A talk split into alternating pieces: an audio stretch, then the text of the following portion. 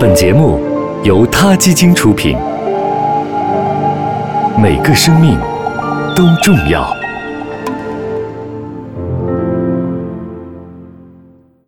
欢迎收听今天的他 Radio，获取每天最新节目推送，请关注他 Radio 微信公众号。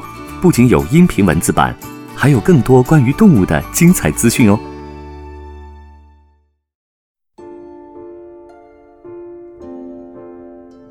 今年的一月十九日，一只在越南家喻户晓的老鳖去世了。据越南青年报报道，有人在十九日下午发现了这只老鳖死在了它一直栖息的河内环建湖中。事发后，河内人民委员会主席阮德忠立即赶往现场，他说。我们现在已经将神鳖移到玉山祠内暂时安放，随后将收藏在越南自然博物馆内。虽然我们不知道这只老鳖是愿意在博物馆里被人参观，还是宁愿入土为安，但是越南人还是自顾自的要把龟族的尸体按人类的意愿处置了。这只老鳖长久以来被越南人民视为国宝，是越南文化和历史的象征。老鳖在河内市中心的湖里生活了几十年，也有人说他在那儿生活了几个世纪，因此被人们称为龟族。龟族的体重估计有一百六十三公斤，背上的壳差不多和可供十几个人吃饭的圆桌一样大。越南虽然是无神论党派执政，但是很多人都相信啊，神灵是存在的。龟族的精神和文化意义不容小觑，他的死讯让越南人扼腕痛惜。也被普遍解读为凶兆。对很多越南人来说，龟祖是一种很神圣的存在，它是神龟在世间的化身。传说十五世纪时，一位民族英雄路过这个位于河内市中心的湖时，得到了湖中神龟送来的一把顺天剑。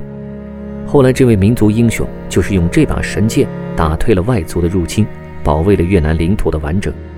而建立政权之后，民族英雄又来到了这个湖，这时一只大鳖浮了上来，将顺天剑取了回去，因此这个湖又被称为环剑湖。从那以后，湖中的老鳖就成了自由独立以及吉祥的象征。在很多亚洲国家的文化中，龟是四灵中一种神圣的存在。四灵源自中国《礼记·礼运》，麟、凤、龟、龙谓之四灵。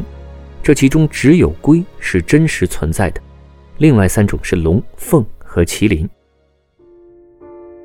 罗格斯大学越南专家、人类生态学教授帕米拉·艾尔威说：“人们视河内市的老鳖为此时此地的尘世与精神世界的一个重要联系。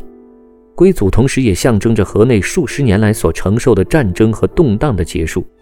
直到今天，每当有火车隆隆驶入河内车站时，售票员就会播放一首爱国歌曲，歌词讲述了越战后河内的复兴。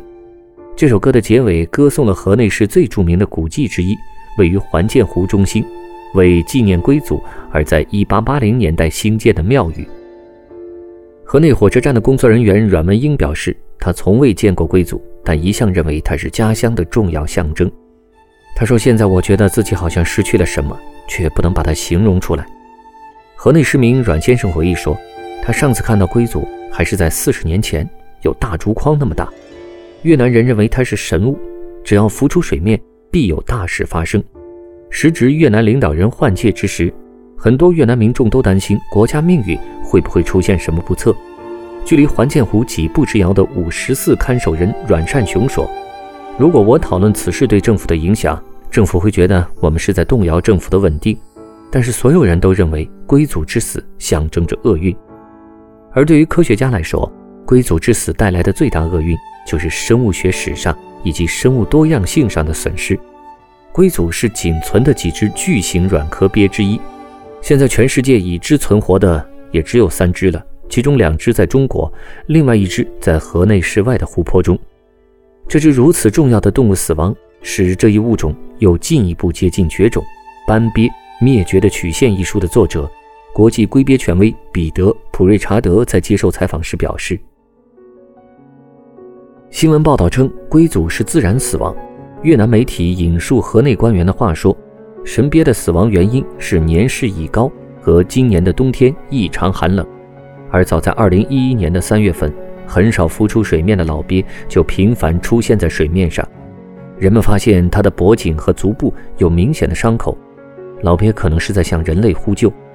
环建湖因为处在人流密集的市中心，湖水污染一直是一个很大的问题。附近的居民什么垃圾都往水里扔，老鳖的伤口很有可能是被扔到水中的尖锐物体刮伤了。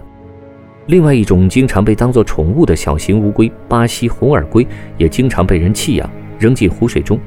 这种小型乌龟会以老鳖的伤口为食，因此加重了老鳖的伤口感染。老鳖浮现后，兽医对它进行了三个月的治疗，痊愈后放回了湖中。政府也加强了对湖水污染的治理。不知道这次的伤害是不是对年事已高的老鳖造成了致命的影响？事到如今，越南人民再震惊和伤心也不管用了。只剩下河内市外湖中的那只老鳖还好好的活着。IUCN 中国两栖爬行动物专家组副主席石海涛教授对于龟族之死也有感而发。他说：“他认为动物是有情感、有灵性的，这种情感和灵性是与人相同和相通的。人应该充分的尊重动物。神别之死让很多人感到伤感和失落，甚至感到了不祥和凶兆。假如我们不注意保护和爱护动物，动物的逐渐消亡将会使人类感到孤独和恐慌，不祥和凶兆将会笼罩我们，会使人类对未来感到绝望。好了，今天的 t a Radio 就聊到这里，我们下期再见。